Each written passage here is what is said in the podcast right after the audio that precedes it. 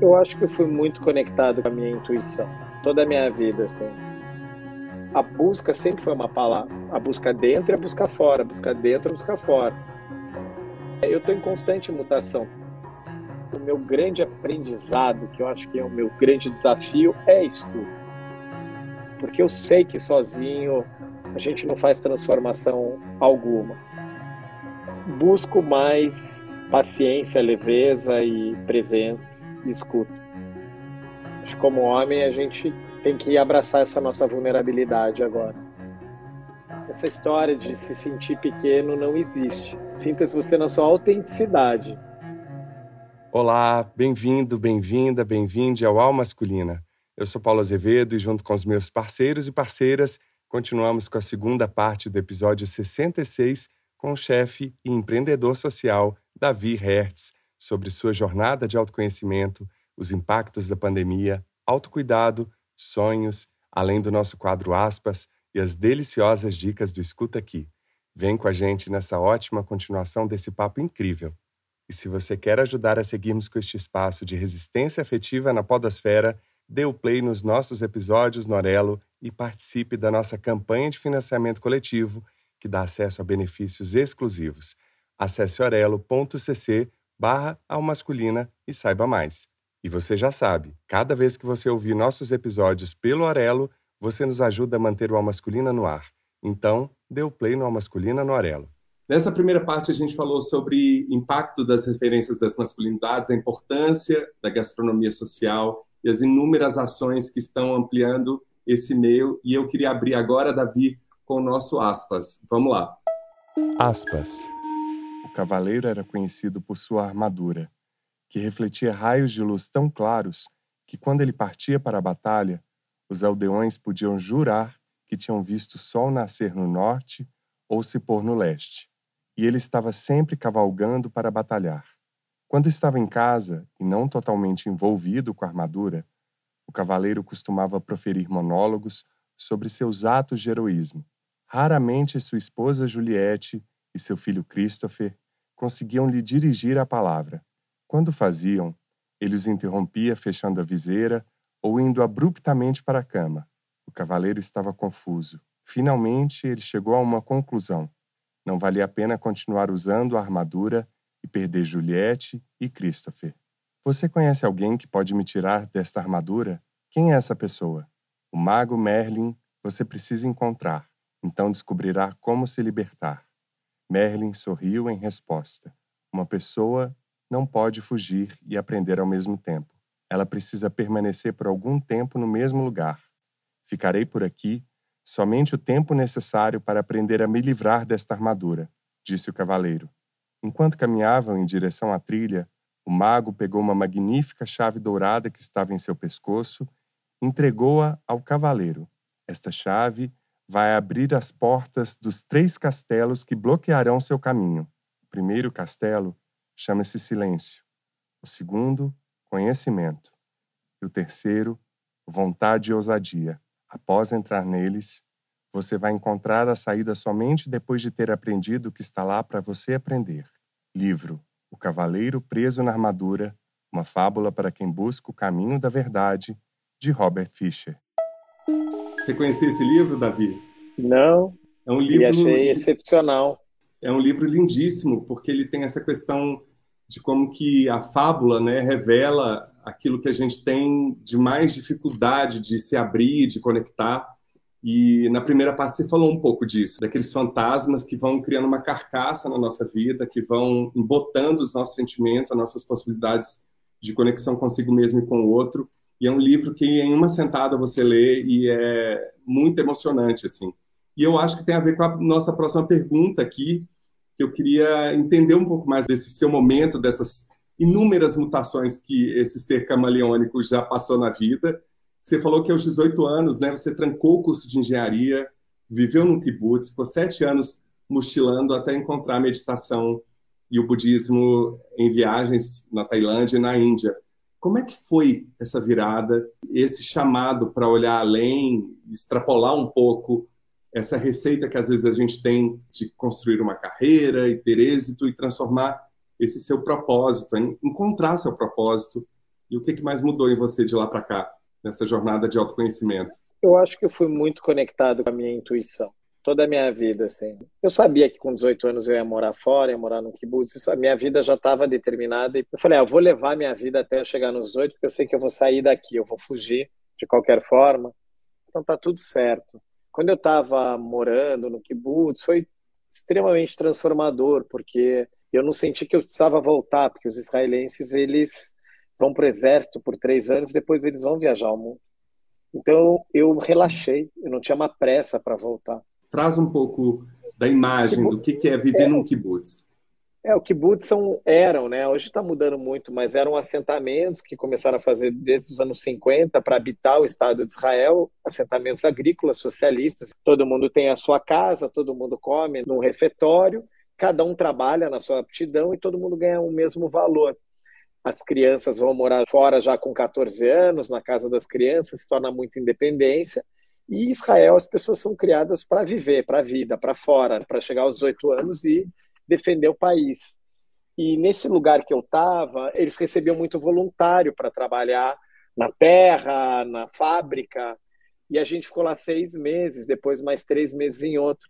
E eu fiquei muito inspirado a sair para viajar. E quando eu fui viajar, eu peguei meu primeiro avião, não voltei para o Brasil, estou lá eu sozinho eu senti a, a busca da minha identidade. Puxa, agora algo está sendo criado aqui dentro. Conheci a Crista, que nem eu falei aqui, e a Crista me levou para uns templos budistas. A gente conheceu o Dalai Lama logo quando a gente foi para a Índia morar depois de um tempo juntos. E aquilo tudo começou a abrir minha mente, abrir a minha percepção da vida. As drogas também chegaram na minha vida. Eu comecei a fumar, depois a música eletrônica, e tudo isso junto foi criando quem eu sou. Parece que quando chegou minha faculdade, ali aos 27, 28 anos, eu já tinha feito tudo, tudo que um jovem já tinha ido e tal. E daí eu transformei toda essa minha busca no meu trabalho. Falei, agora eu vou encontrar o que eu sou bom na vida, o que eu quero fazer da vida. A busca sempre foi uma palavra. A busca dentro e a busca fora, a busca dentro e a busca fora. Estou sempre tentando entender qual é a conexão, por que, que a gente foi parar aqui, eu e você. Talvez eu estou falando coisa que eu nunca falei em outros podcasts, ou me abrindo tanto, porque também, aliás, desde quando tudo isso aconteceu, eu não me importo muito porque como as pessoas me olham, porque eu sei os meus desafios, eu sei o que eu tenho que.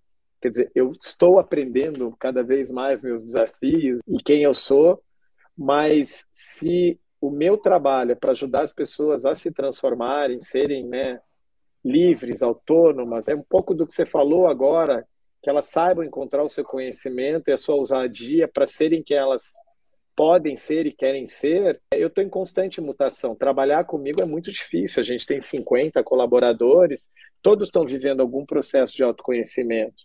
A gente tem ali pessoas que têm coach, hoje eu estou oferecendo coach para líderes, eu já tive quatro coaches.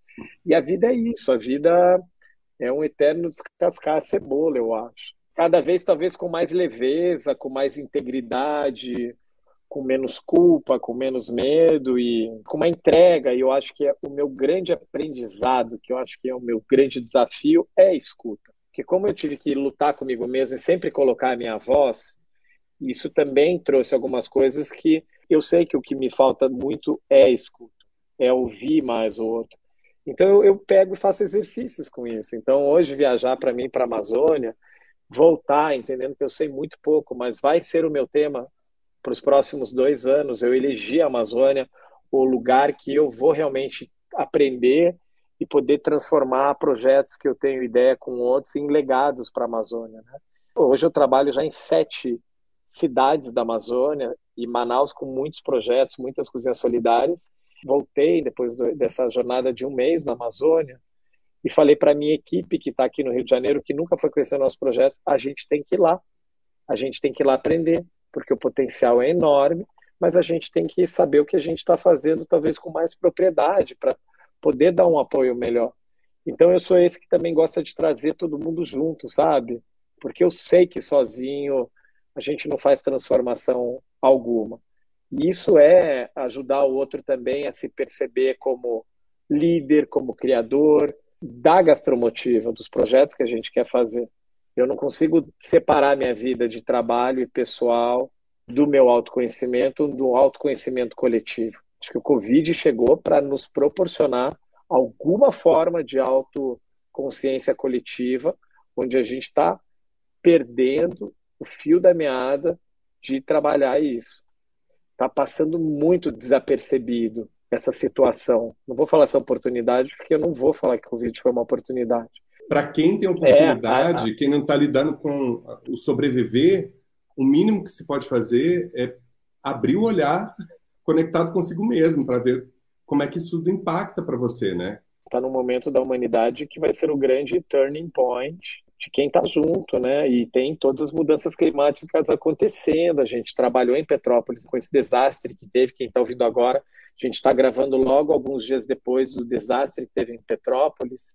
E ali também são, de novo, anos e anos para reconstruir e reconstruir essa cidade que já tem um histórico de tanto abalo ali, tanta coisa que ficou, e agora, de novo, esse autocuidado para poder cuidar do outro, ele é super importante. Eu, para poder estar aqui também, tem muitas pessoas que cuidam de mim, existe um autocuidado que eu faço, para poder ser um pouco esse canal e essa busca do, do conhecimento. Né? Você falou uma coisa que deixa a gente muito feliz, que é se sentir à vontade, aberto, um lugar de confiança, de troca, que o A Masculina tem o maior prazer. Você falou da Covid e você não para, né? Eu já fiz as contas aqui, você tem 112 anos, passando Oscar Niemeyer, tem mais de 24 horas e mais de 7 dias na semana. Né? A pessoa, durante a pandemia, fez 21 lives sobre atitudes empreendedoras para alimentar a comunidade. Isso te gerou aí questões de hérnia, você falou do autocuidado. O que, que mais você sonha, Davi?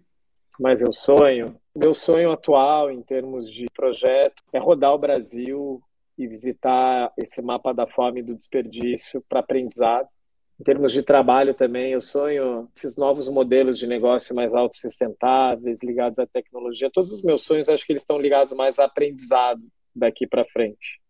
Eu acho que o meu sonho também é ter uma vida um pouco mais integrada. Estou tentando descobrir o quanto isso ainda está conectado do que eu faço para fora do que eu faço para dentro, porque eu faço muita coisa. Hoje eu levei minha terapia, eu falei, é, Davi, esse é seu padrão, fazer muita coisa, fazer muita coisa, se se perde às vezes na muita coisa. Será que essa muita coisa é também às vezes uma fuga, sei lá. Então eu acho que nessa minha busca do autoconhecimento, busco mais paciência, leveza e presença e escuta. E uma vida íntima, óbvio. Eu tô solteiro. Olha, já fez o jabá aqui, gente. E eu lembrei de uma frase que já falaram aqui na masculina, que eu me identifico muito e a pandemia está sendo um lugar extremamente doloroso e profundo nessa questão de autocuidado, autoconhecimento. Também já tive problemas de hérnias por conta de fazer muita coisa, questões psicológicas, emocionais mal elaboradas. Eu não vou lembrar quem falou, não sei se foi ela ou ele, é cuidado com o vazio de uma vida ocupada demais. A gente já está numa sociedade neoliberal produtivista em que, se a gente não atentar, como você falou aqui, a escuta se perde, a presença se perde, as pessoas passam, né? E o tempo passa e daqui a pouco você perde o, seu principal desejo. Quando você fala a palavra aprender, eu acho que é isso que sustenta uma pessoa até o resto da vida, como Alexandre Kalash trouxe aqui o interesse, a curiosidade, é, isso mantém a gente conectado com pessoas cada vez mais interessantes, com conhecimentos que você abre uma porta e viram mil, né? Cá entre nós. O que nós, homens ou pessoas que nos identificamos como homens, podemos fazer para reconstruir o nosso país? Encarar a nossa vulnerabilidade, para daí tomar decisões mais conscientes. Acho que como homem a gente tem que abraçar essa nossa vulnerabilidade agora, porque para fazer uma transformação não é pela mente só ela tem que estar conectado com o porquê da coisa e daí ele é potencializado. Então é parar para fazer rápido e não fazer com pressa. Escuta aqui. E chegou o momento das nossas dicas, que a gente adora trocar figurinha aqui no Masculina. Tem um livro que realmente eu me encontrei no mundo que é o Como Viver, que é uma biografia de Montaigne. Ela analisa a vida de Montaigne, uma, uma inglesa, traz um pouco dos ensaios e eu acredito que ali tem muitas questões de relacionamentos, de perdas, de como olhar a vida num, num mundo que era extremamente machista e fechado, onde tem um, um filósofo criador de um novo mundo. Em termos de filme, engraçado, fiquei pensando, né? Amo até o personagem, a masculinidade do Ethan Hawke antes do amanhecer, antes do anoitecer, antes da meia-noite. Eu acho como um homem super sensível, super presente.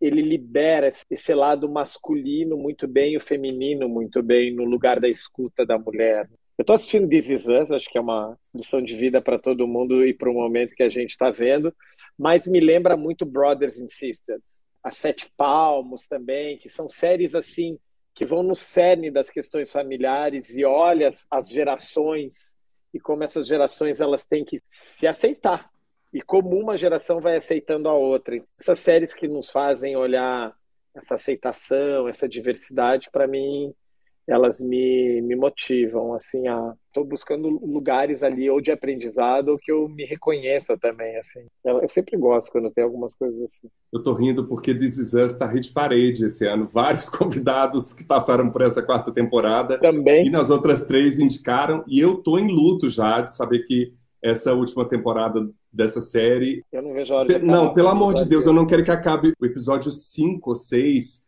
dessa última temporada que fala da questão da maternidade, de como que os filhos vão lidando com essa figura. Eu desabei em lágrimas, é uma série encantadora. Essa trilogia, que é o Antes do Anoitecer, Antes do Amanhecer, Antes do Pôr do Sol, nunca sei os títulos, eu sempre me confundo, que você falou com o Ethan Hawke, que é do mesmo diretor do Boyhood, está disponível na HBO Max. This Is Us está no Amazon Prime Video. Sete Palmos está na HBO Max. Não vi essa série, está na lista. Eu trouxe quatro dicas rápidas a primeira é Chef, que é um filme que eu amo, de 2014, escrito, dirigido, protagonizado pelo John Favreau, que é um chefe de cozinha, e ele vive alguns problemas, se vê, inclusive, numa briga com o famoso crítico, até que ele chuta o balde, chuta a porta, como o Davi já trouxe aqui, e vai para um food truck, e ali ele começa a ter essa abertura para as relações familiares, mostrando que uma transformação, como é que esse personagem vive, envolve trabalho, família, busca pela felicidade naquilo que faz. É um filme ideal para esse momento de pandemia e que mostra como que a comida tem essa relação também que agrega as pessoas, cria memórias, é muito bacana, está disponível no Prime Video, no Globoplay e na Apple TV. Um filme indiano que eu sou apaixonado, que é super emocionante, muito bem feito, chama Lunchbox. Ele não tem tradução no Brasil, mas eu acho que chama Marmita que conta a história de um serviço de entrega famoso em Mumbai, na Índia, que você deve ter visto isso, né, Sim. né, Davi? Que é sofisticadíssimo. O cara já foi dar palestra dessa gestão, né? Porque são milhares de pessoas consumindo marmitas caseiras diariamente, elas são entregues por bicicletas. E a partir daí eu não posso contar muita coisa, mas uma série de mensagens são trocadas nessas marmitas, revela uma história muito divertida, emocionante e que vai um pouco numa outra linha do que o cinema indiano popular criou no nosso imaginário, né, através de Bollywood. Queria trazer um documentário, mas quem vai falar sobre ele é o nosso convidado, Mesa para Todos, está disponível no Globoplay, mais uma produção da Maria Farinha, incrível. Eu te confesso que eu fiquei muito emocionado, eu estou numa fase mais sensível da vida, Davi, e eu tô cheio de trocadilho aqui hoje. E o início, que é aquele momento suspense, né, de saber se você e o Máximo e todos os envolvidos no projeto do refeitório para a Olimpíada do Rio, de saber se dá conta ou não, e depois tudo que acontece a partir dali. Conta um pouco sobre esse documentário. Eu ficar falando sobre o dono da casa não vai fazer sentido. Como eu te falei, a gente fez um projeto de 54 dias e o Kiko Ribeiro, Surreal, gente. um dos meus melhores amigos, irmão, falou: Davi, o que eu posso fazer para te ajudar? Eu falei: não sei. Ele, deixa eu cuidar de todo o audiovisual desse projeto. E a gente abriu o projeto 54 dias antes da inauguração e ele colocou um time-lapse. Aqueles 54 dias, todo dia a gente ia resolver alguma coisa na obra. Máximo Botura, para quem não conhece, virou naquele ano o chefe número um do mundo. E a gente monta um restaurante para trabalhar só com desperdício do alimento e atender pessoas em situação de rua, pessoas trans que são da Casa Nem ali atrás, pessoas que vivem em ocupação. Então tem todo o drama dessa obra, tem os dias que se antecipam que o Máximo chega, porque tudo estava rodando, ele chega, e daí tem o, o, propósito do projeto, que vai além da quentinha, vai além da comida e da fome. É o rosto, é a dignidade, é um filme da vida sobre realmente a comida como transformação. E a gente quis trazer todos os elementos que nos norteiam como gastronomia social, mas feitos pela visão do chefe, né? Vem todos os chefes, tem muito chefe famoso, tem a Lando Castro, tem o Alex Atala, tem a Kátia Barbosa, que já falei, Bel Coelho. Então, assim, para mim, aquele filme, ele celebra uma possibilidade de um mundo que a gente quer criar. E é a nossa casa, é o nosso showroom de tudo que a gente acredita para o mundo. Tá ali, tá vivo, é real, e foi o que nos inspirou a fazer todas as cozinhas solidárias nas 11 cidades do Brasil que a gente faz hoje. Então é um filme que ele é muito atual, ele ganhou duas vezes melhor filme no Festival de Nova York. Retrasado foi prata e ano passado foi ouro, não sei como que a gente ganhou duas vezes. O GNT comprou esse filme e a Maria Farinha entrou com a gente no projeto, com Marcos Nishi, todos esses amigos. Ali representa o mundo que a gente quer criar. Ah, e eu assistindo, eu fiquei com vontade de estar lá, sabe? Com aquelas pessoas, com aqueles sotaques. É, achei brilhante, assim, porque o filme não se sobrepõe à ação que está sendo mostrada. Acompanha como se fosse alguém que está assistindo e torcendo pelo sucesso dessa iniciativa, né? E a gente falou sobre educação sexual, chamado, e esse filme, que é baseado numa peça, mais uma super produção do Ryan Murphy, está disponível na HBO Max, chamado The Normal Heart. É incrível esse filme. Eu não entendo como é que as pessoas não falam mais sobre esse filme, que conta sobre um relacionamento nos anos 80 em que a AIDS, o HIV, era tido como um câncer gay, e aí o personagem do escritor protagonizado pelo Mark Ruffalo decide aos veículos de comunicação depois de perder o grande amor da vida dele para falar sobre o tema, ele toma isso para si e ele começa a mobilizar ONGs e presta auxílio aos infectados. É uma história de amor. Sabe aqueles filmes que você termina e fala assim: o que, que eu posso fazer, sabe, para transformar um pouco as coisas ao invés de apenas ficar assistindo de camarote, né? A Julia Roberts também está nesse filme, faz uma médica, é lindíssimo esse filme, recomendo The Normal Heart, tá lá na HBO Max. Como é que faz para te achar nas redes e faz o jabá bem feito aí da Gastronomotiva, por favor? Eu sou Davi Hertz em todos os lugares, David com D no final, Hertz é H-I-R-T-Z a Gastromotiva, é, o site é gastromotiva.org, e tem o Refeitório Gastromotiva, que é esse projeto que a gente está falando, com dois T's. Eu não sei se é fazer o jabá da Gastromotiva, mas nossos sonhos são muito grandes. Uma refeição que a gente oferece hoje em torno de 12 a 14 reais, dependendo do lugar. E todo mundo aqui pode virar um doador recorrente, seja de 10 reais, 20 reais, 30, 50 reais pelo site da Gastromotiva. Quanto mais doadores recorrentes a gente vai ter, mais a gente vai poder criar esses projetos, atender essa população através dos grandes parceiros da Gastromotivas, que são nossos ex-alunos e as ONGs parceiras. A Gastromotiva não faz nada, esses recursos eles mantêm essa organização para poder co-criar todos esses projetos. E a gente está aqui, como eu falei, para conversar com empresas, com possíveis filântropos, e a gente hoje vive só de doação, e buscando criar essa marca social para a gente poder também consumir algo que vale a pena no futuro, que faça sentido se transformar em gastronomia social. Quem você gostaria de indicar para estar no masculino e por quê? Eu acho que tem que ser o Júlio. O Júlio é uma das pessoas que eu tenho as melhores conversas na vida. Ele é um intelectual para mim, que a gente vai longe. Ele é editor da Taschen, então ele está toda hora com muitas criações ao seu redor para serem editadas ele já morou em tudo quanto é lugar que eu imagino. A gente se encontra assim, onde você está agora? Onde está agora? E às vezes a gente consegue se encontrar e ele também está com uma plataforma de educação que é doméstica. Mas mais que isso, eu acho que ele é um cara que tem na sua história de vida, na sua família, histórias muito legais para compartilhar também como homem e como pai. Eu vou deixar para ele falar o que ele está vivendo agora como pai, porque eu não vou dar spoiler. Você vai ter que ir atrás do Júlio para saber. Mas se você confia em mim, aí eu garanto que você vai ter um dos melhores papos da tua vida. Você tinha falado de um outro nome na primeira parte. Quem que você tinha pensado então, também? Eu acho que o Fábio Novo, que é um visionário, ele acho que é um cara do futuro que está aqui, ele, ele tem toda a transformação de vida, já foi executivo da MTV, mas ele trabalha com desenvolvimento humano, já foi meu coach, que me levou a Piracanga, e ele tem um trabalho muito importante com sonhos e de autoconhecimento. E ele é coach de muita gente, ele é mentor de muita gente, e ele é uma das pessoas mais coerentes que eu vejo na vida, que eu conheço. Então, é, eu acho que é uma pessoa que, quando a gente fala de autoconhecimento, não vai num lugar de magia ou de um lugar de positividade de tóxica, né? Nada, ele é um cara muito pé no chão e é um cara antenado no campo, na cidade.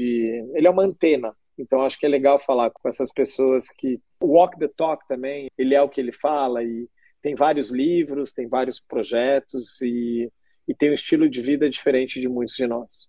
Querido, muitíssimo obrigado. Davi, eu estou apaixonado pelo trabalho que você desenvolve, me inspira muito a correr atrás dos meus pequenos e simples sonhos aqui também de transformação da realidade.